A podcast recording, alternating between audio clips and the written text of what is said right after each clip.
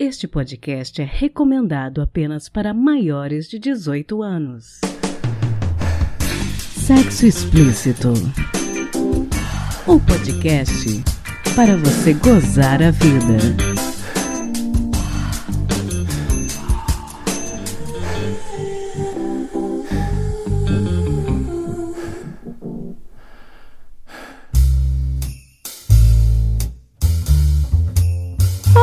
Taradinhos e taradinhas, esse é o Sexo Explícito, seu podcast para você gozar a vida. E eu sou a sua apresentadora, Priscila Armani. Esse é o último programa do ano e não existe forma melhor da gente encerrar a nossa primeira temporada do que com uma bateria final de perguntas e respostas. Hoje eu recebo mais uma vez o psicólogo e sexólogo mineiro Rodrigo Torres. Boa noite, doutor Rodrigo. Boa noite, Pri. Esse é o último episódio do ano, mas tem um tempinho que a gente não grava, né? Conta pra gente gente a respeito do seu trabalho na Sextima em Belo Horizonte. Sextima é uma clínica né, com especialidade em sexologia e terapia de casal, onde eu e a Mônica, e agora até algumas outras pessoas estão participando, desenvolvemos esse trabalho de atender tanto individualmente quanto a casais e tanto na área sexual quanto na parte é, de relacionamento, conflitos e tudo mais. É, eu sou psicólogo sexólogo, atendo individualmente a casais na área sexual e também faço psicoterapia individual de adulto e a Mônica fica mais com os casais na, na área dos conflitos relacionais, brigas, discussões, divórcio, comunicação e ela também atende individualmente em psicoterapia individual adulto. Então a Sextima é esse projeto nosso de tentar levar para a maior parte das pessoas o conhecimento que a gente vem adquirindo ao longo desses anos nessas áreas mais específicas e que traz tantas dúvidas e discussões, né? Então, tantos mitos, tantos tabus, e a gente vem na, na tentativa de quebrar um pouco dessas questões. Bacana demais esse trabalho que vocês fazem. Lembrando que todas as redes sociais e links da Sextima vão estar na descrição do episódio. Não deixem de conferir. Didi. Bom, as perguntas anônimas que a gente vai responder hoje foram recebidas de setembro a novembro aqui no perfil do Curious Cat do podcast. E eu queria lembrar aos ouvintes que nós vamos estar de férias em janeiro, então nós só vamos voltar a receber perguntas em fevereiro. Você pode até mandar pelo nosso Curious Cat, curiouscat.me.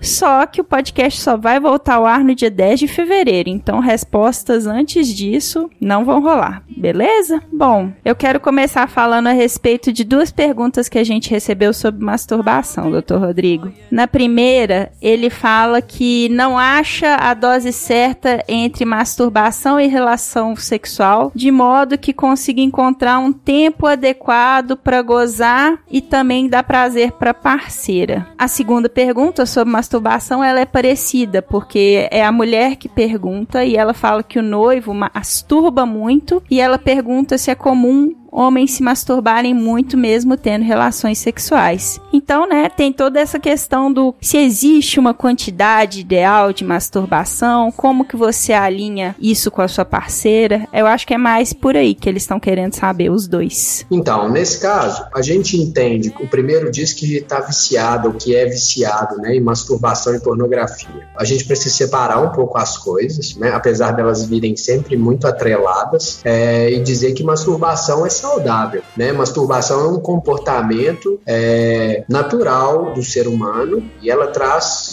autoconhecimento, autoerotismo. Ela diz muito que aquela pessoa se permite e valoriza o, o, próprio prazer. Então, masturbação é saudável, dentro de um parâmetro em que não atrapalhe a sua vida. Ou seja, um vício em masturbação é quando essa masturbação passa a atrapalhar a vida dessa pessoa, seja no âmbito social ou até mesmo no âmbito fisiológico, ou seja, um homem viciado em masturbação que se masturba várias vezes ao longo do mesmo dia, muito provavelmente ele deixa de fazer algumas coisas que seriam importantes para ele nesse dia para poder se masturbar. Então isso sim vai caracterizar a adicção, né, o, o vício. Alguns homens que também chegam a, a ferir, né, a se machucar, e mulheres também nesse aspecto, é, a ferir o clitóris, ou ferir o pênis, né, de tanto se masturbar. Isso também é caracterizado algo que possa é, ser vício, né, um vício comportamental. Já a pornografia, é, realmente, ela a gente já falou várias vezes aqui, principalmente a pornografia fabricada, essa pornografia produzida, o entretenimento artificial, pode sim causar certo vício psicológico que a pessoa não consegue se excitar de outra forma ou que ela tem dificuldade quando ela está com a parceira de não conseguir se excitar né? Porque não tem aqueles mesmos estímulos que a pornografia fabricada traz. E a gente sabe também que os estímulos normais da pornografia vão ficando cada vez mais é, menos excitantes e a pessoa vai buscando coisas cada vez mais esdrúxulas, cada vez mais é, complicadas. Então, a dose certa entre masturbação e relação sexual, lembrando que masturbação é uma relação sexual consigo mesmo, né? Então, assim, sexo quanto mais eu faço, mais eu quero fazer. Claro que não atrapalhe a minha vida social e fisiológica. Então, não existe uma dose certa, a dose certa é aquela que a sua libido né, te permite, então isso vai também ter que levar em consideração os níveis hormonais dessa pessoa, a criação, os valores dessa pessoa. O caso dele, talvez sim, ele precise procurar uma ajuda médica ou psicológica, eu sugeriria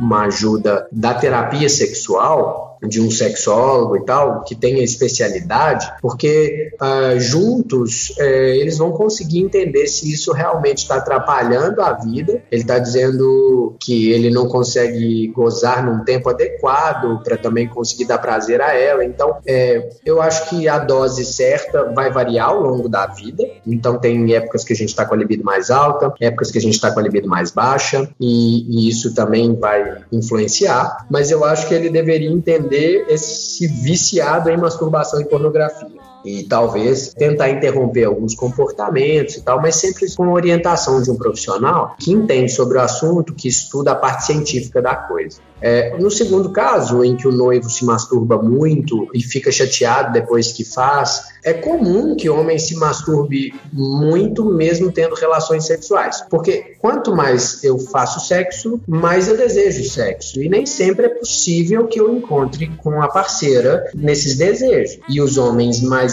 autorizados e incentivados a se masturbarem desde a adolescência, isso acaba se tornando algo mais comum. Agora, o que me chama a atenção é essa palavra meu noivo se masturba muito. O que, que é muito? Qual é o muito? Muito para quem? Como que chegou-se a essa conclusão de que é muito? Porque muito para a pessoa que trabalha com isso, por exemplo, eu, é, muito é um cara que se masturba três ou quatro vezes por dia, né? E aí esse cara é muito. Uma pessoa que se masturba todo dia é muito? Depende, né? Ela tem relações sexuais saudáveis com a parceira, então de repente se masturbar muito todo dia, dependendo da idade, dos níveis de testosterona dessa pessoa e tudo mais, então eu acho que muito é um juízo de valor delicado de ser feito. Tem que analisar cada caso mas ele tem relações sexuais e se masturbar é comum. Não gosto da palavra normalidade, como já falei algumas vezes aqui, mas é muito comum, né? Porque se eu fiz sexo ontem com a minha parceira e ficar pensando no que aconteceu hoje, pode me dar vontade, pode aumentar o meu desejo e a minha libido e eu posso me masturbar. E essa masturbação pode aumentar o meu desejo e minha libido para que eu queira transar com ela amanhã. Uma coisa vai alimentando a outra. Nesse caso, os dois casos, na realidade, tem que avaliar esse conceito de vício e de muito, né, para ver se realmente é por aí esse caminho. Mas é importante que se diga que masturbação, tanto para o homem quanto para a mulher, é saudável, não faz mal, não prejudica nada, não causa espinha, não causa fadiga, não gasta energia sexual, pelo contrário, ela também, principalmente com as mulheres que pouco se masturbam, ela pode manter a libido mais alta, ela faz eu pensar mais em sexo sexo, ela faz eu conhecer melhor o meu corpo, as respostas do meu corpo. Então, masturbação é saudável. Muito bacana você falar disso, né, doutor Rodrigo? Existe todo esse juízo de valor em cima da masturbação, né? Sim, é. A gente ainda está perpetuando esses mitos, né? Sim. Bom, agora a gente tem três perguntas que têm relação,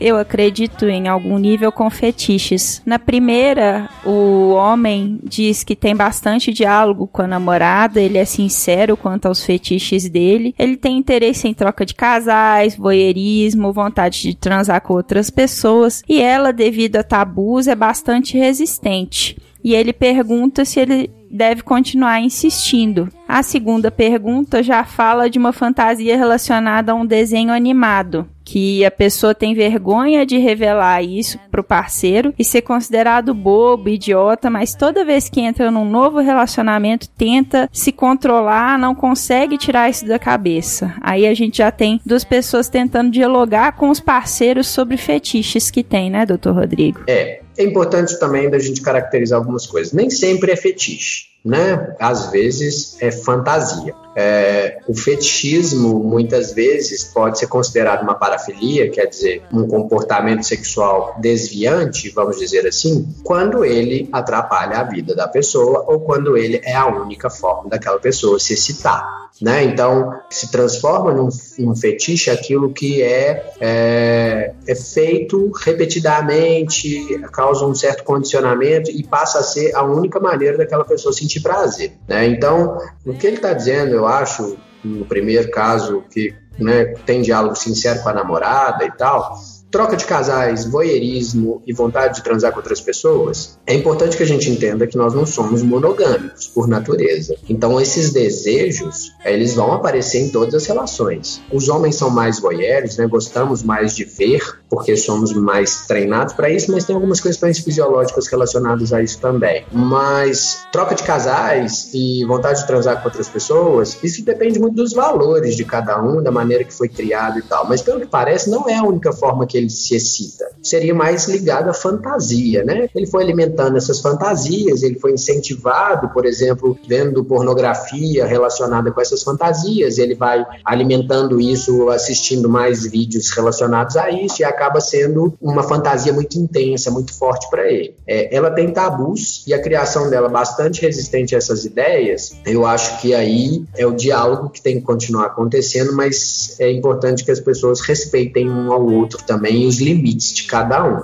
Se ele deve continuar insistindo, é, depende. Se não está ferindo ela né, emocionalmente, se ela não está fazendo só para agradar a ele, sabe? A gente tem casos de, de pessoas que vão se submetendo tanto a outra pessoa que no final se perdem, deixam de ser quem ela é, quem elas são, né? E acabam é, se transformando, virando mais a relação do que elas mesmas, né? Então é importante que ele está dizendo que já tem um perfil de casal no sex log, quer dizer, ele vai conquistando algumas coisas com ela, mas é importante que os dois queiram, né? Os dois topem, ou que até mesmo os dois tenham as mesmas ideias, porque aí fica honesto. Agora, do mesmo jeito que se ela quisesse ter algumas fantasias que ferissem a ele, né? Sei lá, vamos falar uma coisa aí que feriria a maioria dos homens do tal do fio terra, né? Então vamos dizer que ela tenha é, esse fetiche, essa fantasia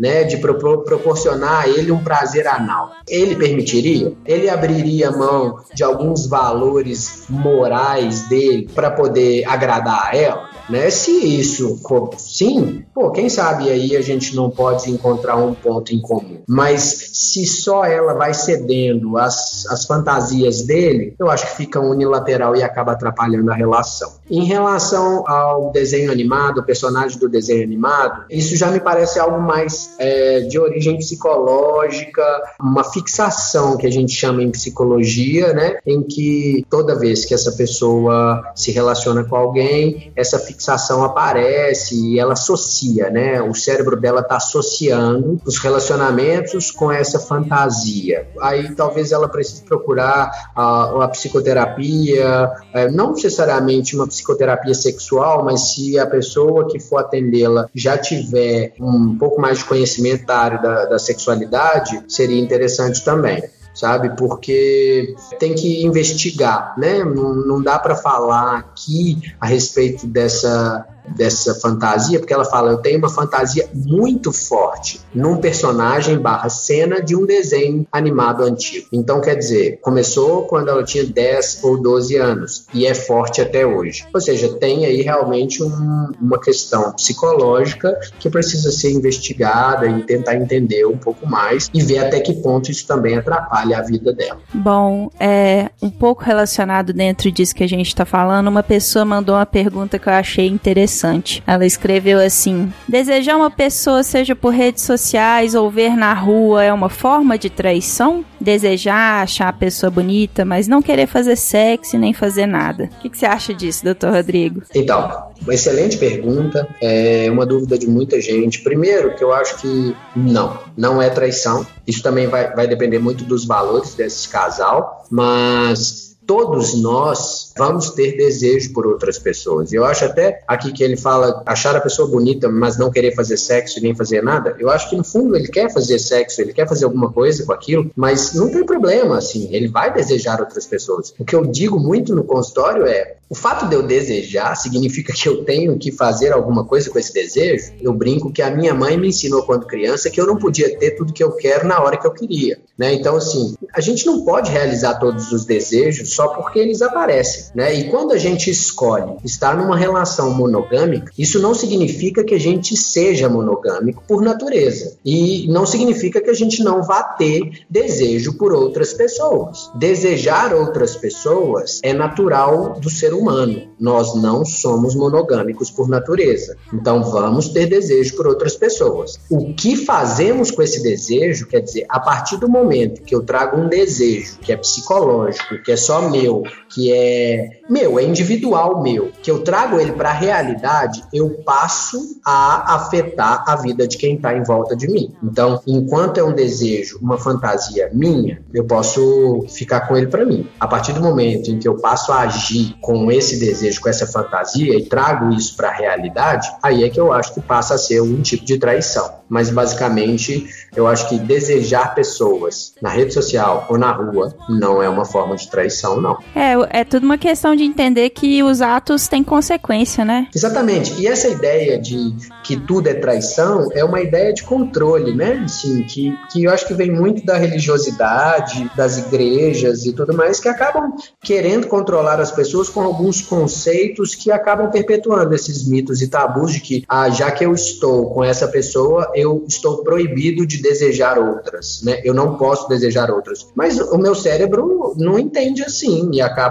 a gente acaba reprimindo algo que é natural humano, né? Sim. Bom, as próximas perguntas elas vão ter relação com o orgasmo. A primeira delas é falando de edging, que é segurar o gozo, chegar perto do orgasmo e não gozar. Tiveram algumas pessoas perguntando se segurar o gozo faz mal. E por outro lado, tem uma outra pergunta que tem a ver com ejaculação precoce, como acabar com a ejaculação precoce. Então são as duas pontas, né, da mesma questão, eu acho. Então, na realidade, não significa que faça mal o edging. É, na realidade, é uma técnica usada às vezes até para aumentar o prazer. A pessoa chega muito perto do gozo e para, muito perto do gozo e para, mas ela precisa gozar no final, assim, né? Teoricamente, uma hora ela precisa deixar o gozo sair, porque senão, sim, pode causar dores, né? Principalmente no homem, pode causar algum tipo de dor no saco escrotal, isso pode acontecer. O que mostra que essa pessoa tem controle, né? Do próprio corpo, das sensações e do orgasmo. Em contrapartida, o ejaculador precoce, a questão dele é que ele não tem esse controle. Então, tem várias técnicas para que ele adquira controle.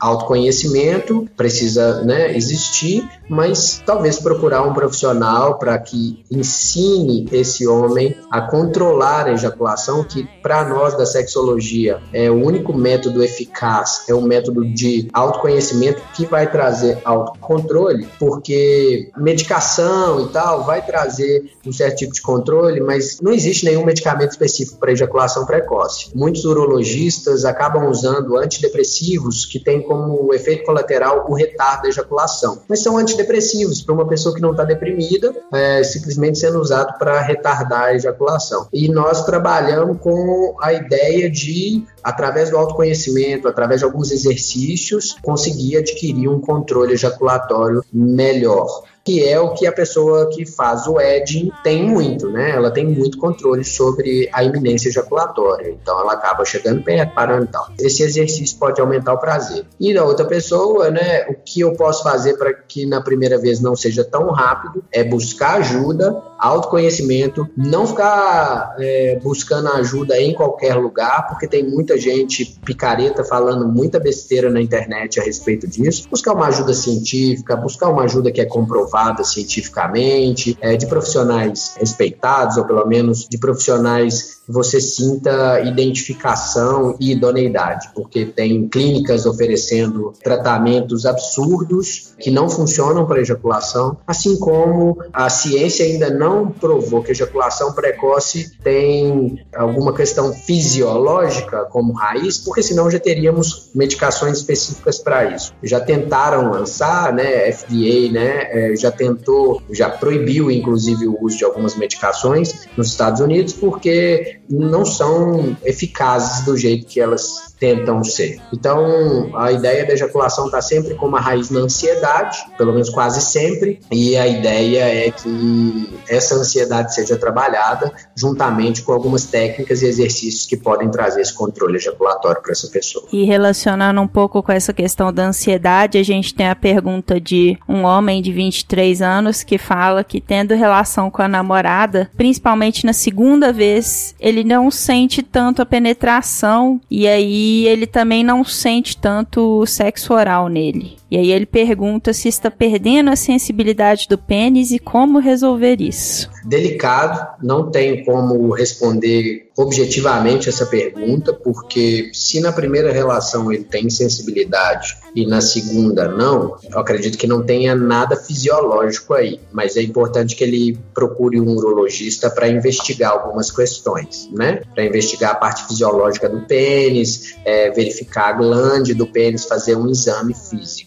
e às vezes até algum tipo de exame de imagem para ver questões de nervos ou alguma questão nesse aspecto. Como não sou médico, não posso inferir sobre isso. O que me parece é, que é algo aí psicológico e tal, mas a gente teria que ver quanto tempo vem essa segunda vez, é, quanto tempo passou entre uma relação e outra. Porque, por exemplo, no momento em que uh, o homem ejacula, acontece o que a gente chama de período refratário, depois da, da ejaculação, em que o cérebro do homem desliga a excitação, vamos dizer assim, desliga as sensações de prazer, né? Então, esse homem vai perder a ereção por algum tempo até que ele consiga religar o cérebro nesse aspecto, o que não acontece com as mulheres. As mulheres não têm esse desligamento cerebral. O cara tem 23 anos, ou seja, ele é novo. O período refratário de um homem jovem, ele é quase inexistente. Então, um homem jovem, ele pode conseguir manter a ereção mesmo com o cérebro desligado, vamos dizer assim. Mas aí ele perde essa sensibilidade. Se ele acabou de ejacular. Agora, em cinco minutos, porque quanto menor a idade do homem, menor é o período refratário,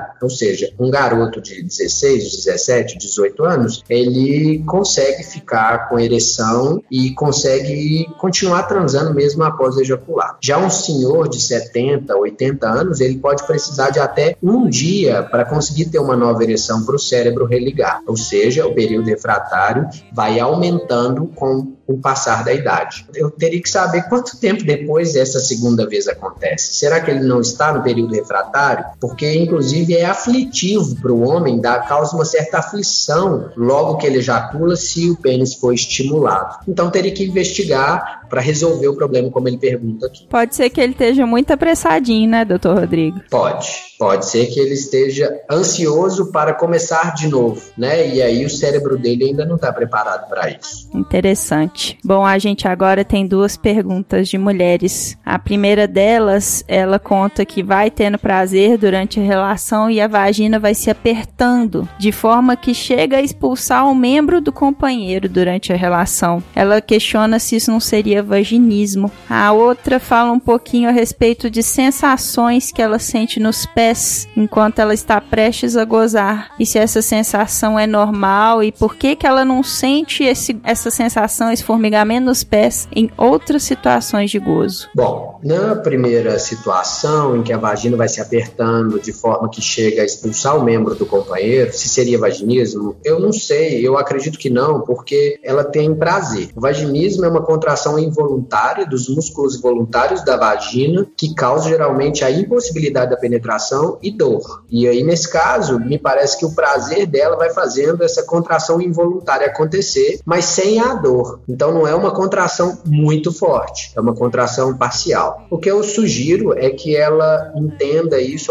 talvez na fisioterapia pélvica. Hoje em dia temos pessoas trabalhando com isso muito competentes nessa área, que vai medir o tônus da musculatura do assoalho pélvico, vai entender como está funcionando esse assoalho pélvico dessa mulher e aí fazer um bom diagnóstico diferencial. Na minha visão, isso não caracteriza vaginismo porque ela está dizendo do prazer. O vaginismo geralmente vem caracterizado com a ausência de prazer e com a dor e principalmente com uma certa fobia da penetração, um certo medo, um pânico muito grande e isso vai, vai fazendo a, a mulher contrair involuntariamente essa musculatura. Eu acho que se ela tem uma curiosidade em relação a isso, se isso atrapalha a relação dela, talvez procurar uma fisioterapeuta pélvica. A gente trabalha com algumas na Sextima, eu falei da equipe, né, no início. A gente está com uma equipe bacana, nós estamos com alguns grupos de estudos e nós temos uma fisioterapeuta pélvica participando desse grupo e trabalhamos com outras também, mas é, eu acho que talvez para fazer esse diagnóstico diferencial ou até mesmo conversar com o ginecologista, mas eu acho que a fisioterapia pélvica seria o caminho indicado para ela entender melhor essa questão.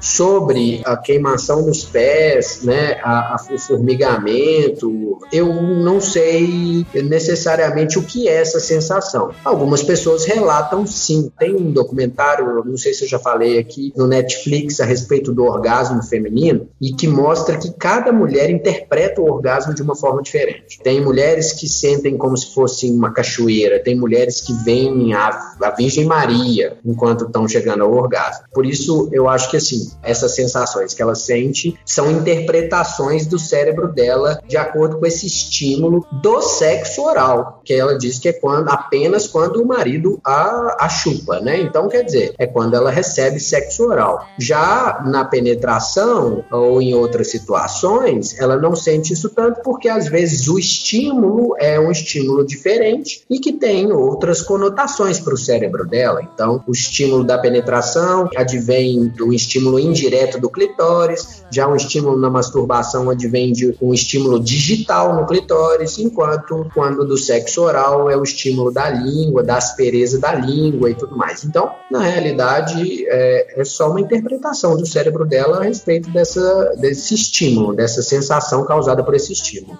Não, não, acho que tem nada de errado com ela, não. Eu acho que ela precisa aprender a desfrutar de todas as formas e curtir cada uma em cada situação. Importante dizer que pelo menos ela chega lá, né, e sente bem. Então, assim, ela sai na frente quando ela sente orgasmo em várias situações e eu, eu acho que às vezes a gente fica procurando problema onde não tem em torno da sexualidade. É, ou fica querendo padronizar algumas coisas. Curte, se diverte, aproveita. Já que essa sensação acontece acontece ali. Se ela é boa para você, se você quer ela, faça. Se ela não te faz tão bem, muda um pouco, tenta inovar, fazer coisas diferentes. Mas não precisa ficar paranoica porque isso só acontece em determinada situação, sabe? Acho que isso vem muito da pornografia também, né, doutor Rodrigo? Às vezes a pessoa acha que só existe um jeito de você gozar, só existe uma sensação padrão e na verdade a gente é muito diferente entre nós, né, seres humanos, então não tem um padrão. Isso, exatamente. A pornografia pornografia vem com essa padronização e te digo mais, depende do dia. Tem dia que você está um pouco mais cansado ou estressado, você não vai gozar. E tem dias que você tá, é, goza três ou quatro vezes e não foi tão prazeroso a relação. Então, assim, é, isso vai da interpretação mesmo de cada ser humano. E você falou muito bem, da individualidade, né? Eu brinco muito que nós não interpretamos a mesma cor no mesmo tom, porque somos cérebros diferentes, somos pessoas diferentes, então a interpretação vai ser diferente. E aí, para fechar, é uma última pergunta que eu recebi que eu achei interessante, porque ela não é ligada diretamente à sexualidade. A pessoa diz: Priscila, bom dia. Primeiramente, parabéns pelo podcast, pela iniciativa. Como você e as pessoas que são suas referências estão vendo essa onda de conservadorismo, pudor e religião como fonte única de conhecimento? Achei interessante colocar essa pergunta pra gente fechar, doutor Rodrigo.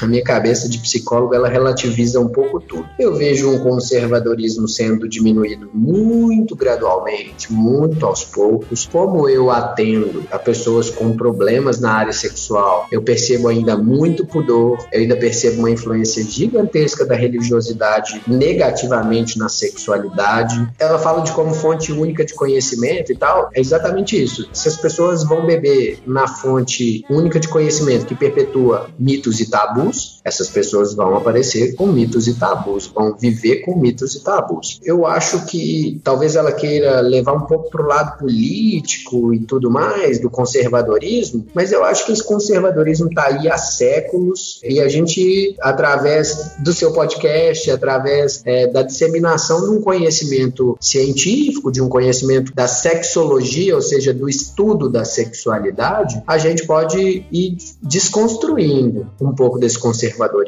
um pouco desse pudor e mostrando que as religiões não têm propriedade para dizer sobre uma coisa que elas não estudaram, né? Então eu acho que cada macaco no seu galho, né? Cada um na sua área. Eu acho que a, as religiões podem falar, sim, da religação com Deus, é, com os deuses, né? De cada uma das religiões, mas as religiões não, não deveriam, não devem ditar sobre comportamento humano e sobre padrões de comportamento humano, sobre psicologia, sobre medicina. Eu acho que elas não têm propriedade para falar a esse respeito. Então, eu acho que cada vez mais a religião se aproxima da ciência porque percebe que existe uma, uma história complementar entre ambas, porque nenhuma explica tudo, nem a outra explica tudo. Então, eu acho que quanto mais a gente puder unir os conhecimentos, maior será a disseminação de um conhecimento adequado, de um conhecimento factível.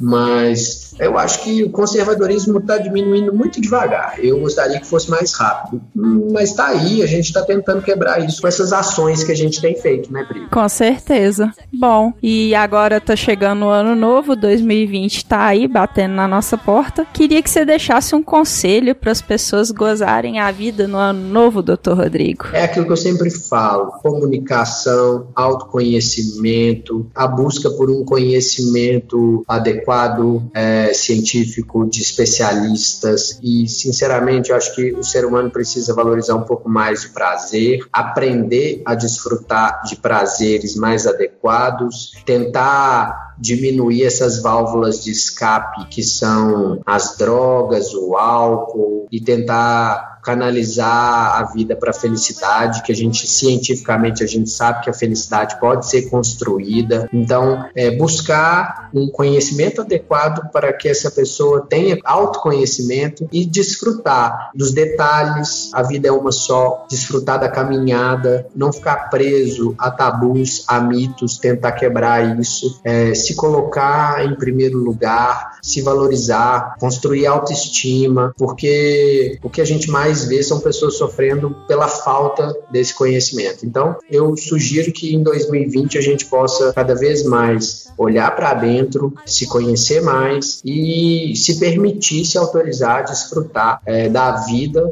extraindo prazer de todas as áreas e buscando a felicidade. É isso que eu gostaria que a nossa sociedade é, aprendesse a focar. E não nessa crítica às outras pessoas, esse julgamento o tempo inteiro da vida alheia. Eu acho que isso só faz mal. Olhando para dentro, a gente vai construir um mundo melhor. Sensacional. Eu quero agradecer muito, doutor Rodrigo, por esse ano de 2019 que você me ajudou a construir esse projeto do sexo explícito com as suas opiniões, com a sua disponibilidade. Muito obrigada, viu? Eu que agradeço a oportunidade. Recebo muitos elogios do podcast, recebo muitos contatos, dúvidas por conta disso. Acho que a gente está sim, você principalmente, chamando tantos profissionais competentes e se dedicando gratuitamente a disseminar esse conhecimento, eu acho que você está de parabéns. Quero participar desse projeto em 2020. Enquanto você quiser, eu estarei aqui, porque eu acho que isso faz parte do meu propósito. E quanto mais pessoas a gente puder atingir com esse conhecimento que eu venho adquirindo ao longo desses 14 anos trabalhando na, na área, eu gostaria de poder ajudar. Então, eu que te parabenizo, eu que te agradeço por,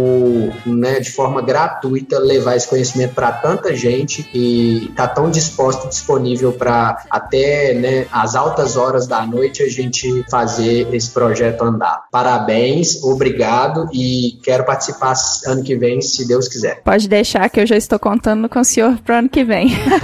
que bom. Muito obrigada e eu acho que assim, o nosso objetivo tem que ser que em 2020 todo mundo possa gozar a vida. Por favor. Fantástico. Então, até mais. Obrigado, Pri.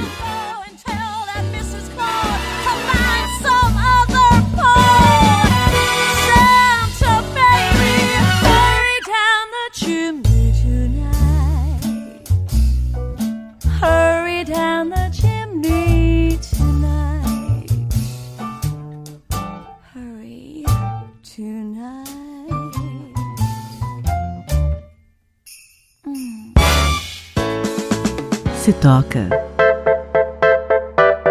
Muitas vezes aqui no podcast a gente fala de pornografia e de como ela pode ser prejudicial para a vivência sexual cotidiana. Então talvez algumas pessoas se espantem que hoje eu irei recomendar um filme pornô.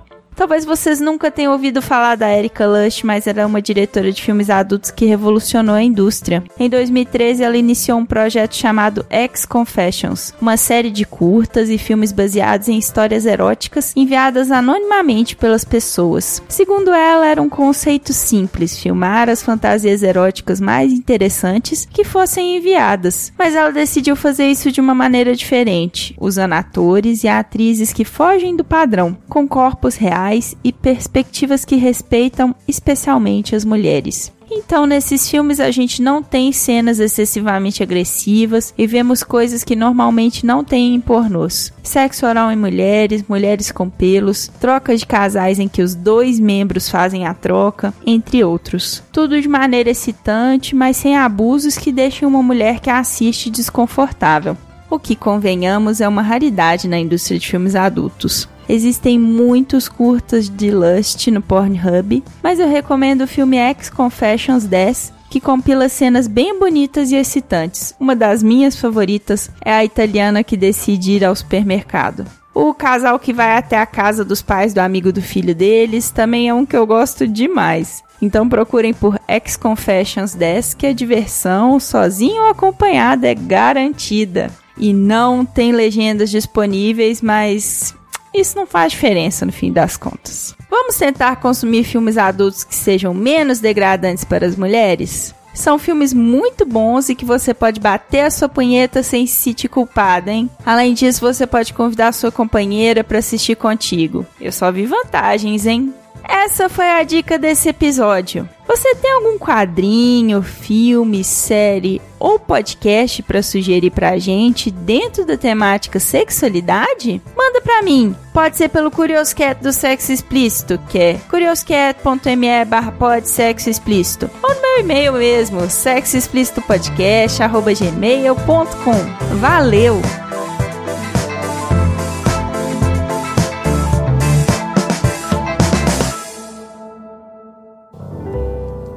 Quem conta um conto.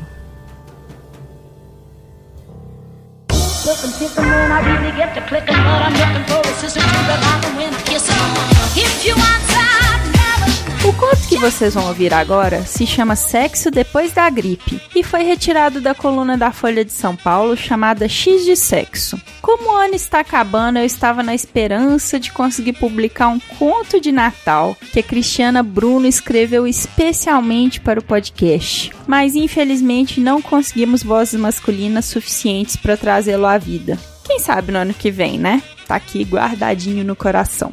E eu agradeço a Joana Joner que é dos podcasts Otaminas, Tricotando e Botecando, por ser a heroína dessa história. E agradecendo a ela, eu aproveito para agradecer a todos vocês que me presentearam com as suas narrações em 2019, sendo os heróis e heroínas das minhas histórias. Muito obrigada. Queria aproveitar e dizer que estão abertas as inscrições para os narradores e narradoras da temporada de 2020. Você tem vontade de abrilhantar o meu podcast com a sua bela voz? Me manda uma mensagem pelo Twitter, podsexoexp. Só mandar um Oi Priscila, me manda um texto, eu quero gravar. Que aí eu entro em contato com você. Beleza? Valeu!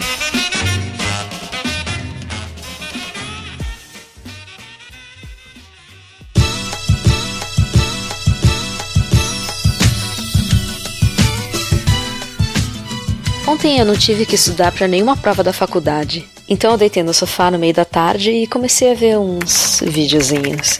Geralmente eu procuro os mais amadores, às vezes umas surubas, ou trafico na pura meteção mesmo. Quando são muito longos, eu assisto só a parte que o pau ou paus pulam para dentro da calça, aquela que rola a penetração e a hora do gozo. Eu detesto quando o vídeo acaba sem uma gota de esperma. Curto uma melação. Mas ontem eu parei num vídeo de boquete. Não são meus preferidos, mas o jeito que a menina chupava me deu tesão. Gozei. À noite, meu namorado veio ver uma série. Estávamos há umas duas semanas sem transar por conta desses vírus de outono que pegam quase todo mundo. Eu tava na preguiça, ele tava se recuperando da gripe, ainda com dor no corpo, tossindo e tal. Mas a imagem daquele pinto grosso sendo sugado no vídeo de horas antes passou como um flash na minha cabeça e eu decidi que queria cair de boca. Comecei aqui no velho roteiro de abaixar a calça, cueca, beijar as coxas, virilha, etc. Putz, ele demorou para engatar. Tava cansado, com a respiração comprometida ainda, depois de dias de pulmão cheio. Eu já tava ficando com o pescoço dolorido e o pau não tava como eu sei que ele é capaz de ficar. Ele deu uma levantada no quadril, um sinal que eu já conheço. Ele queria fio terra, anos de experiência. Perdoe o trocadilho não precisou de muita dedicação no traseiro, não. Ele virou rocha. A tosse até parou. Dedada é melhor que xarope de guaco. Nessa hora pintou um dilema. Se ele gozar agora, eu vou ficar vendo navios? Ou ele vai ter disposição e dedicação para me masturbar? Ou o que eu queria mesmo? Dar umas lambidas bem caprichadas. Ele tava cansado, dava para ver. Será que tem vitamina C nos fluidos vaginais? Resolvi arriscar e caprichei no vai e vem para ele explodir. E ele não me decepcionou depois. Mesmo combalido, mandou ver na minha xoxota. Reconheci o esforço e gozei rapidinho. Afinal, ele merecia e precisava de uma boa noite de sono.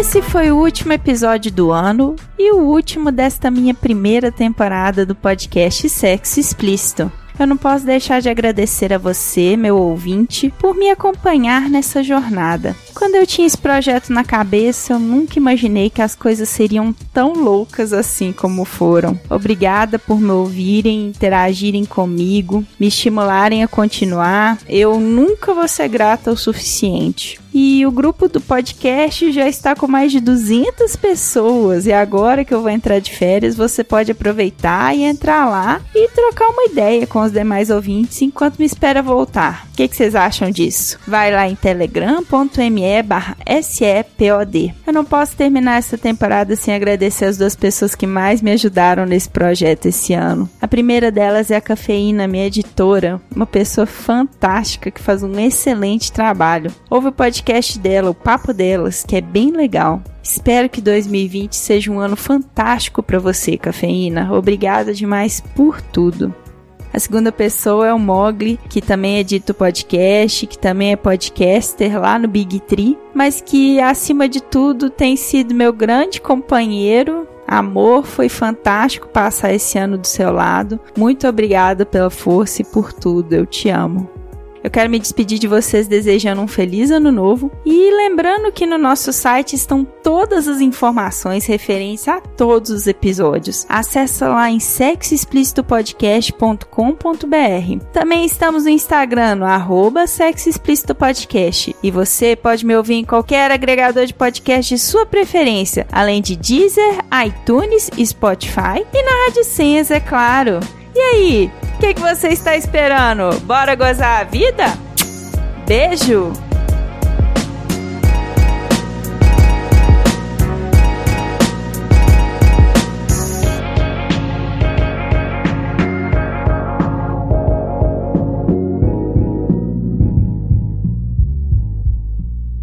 Edição Jungle Boy.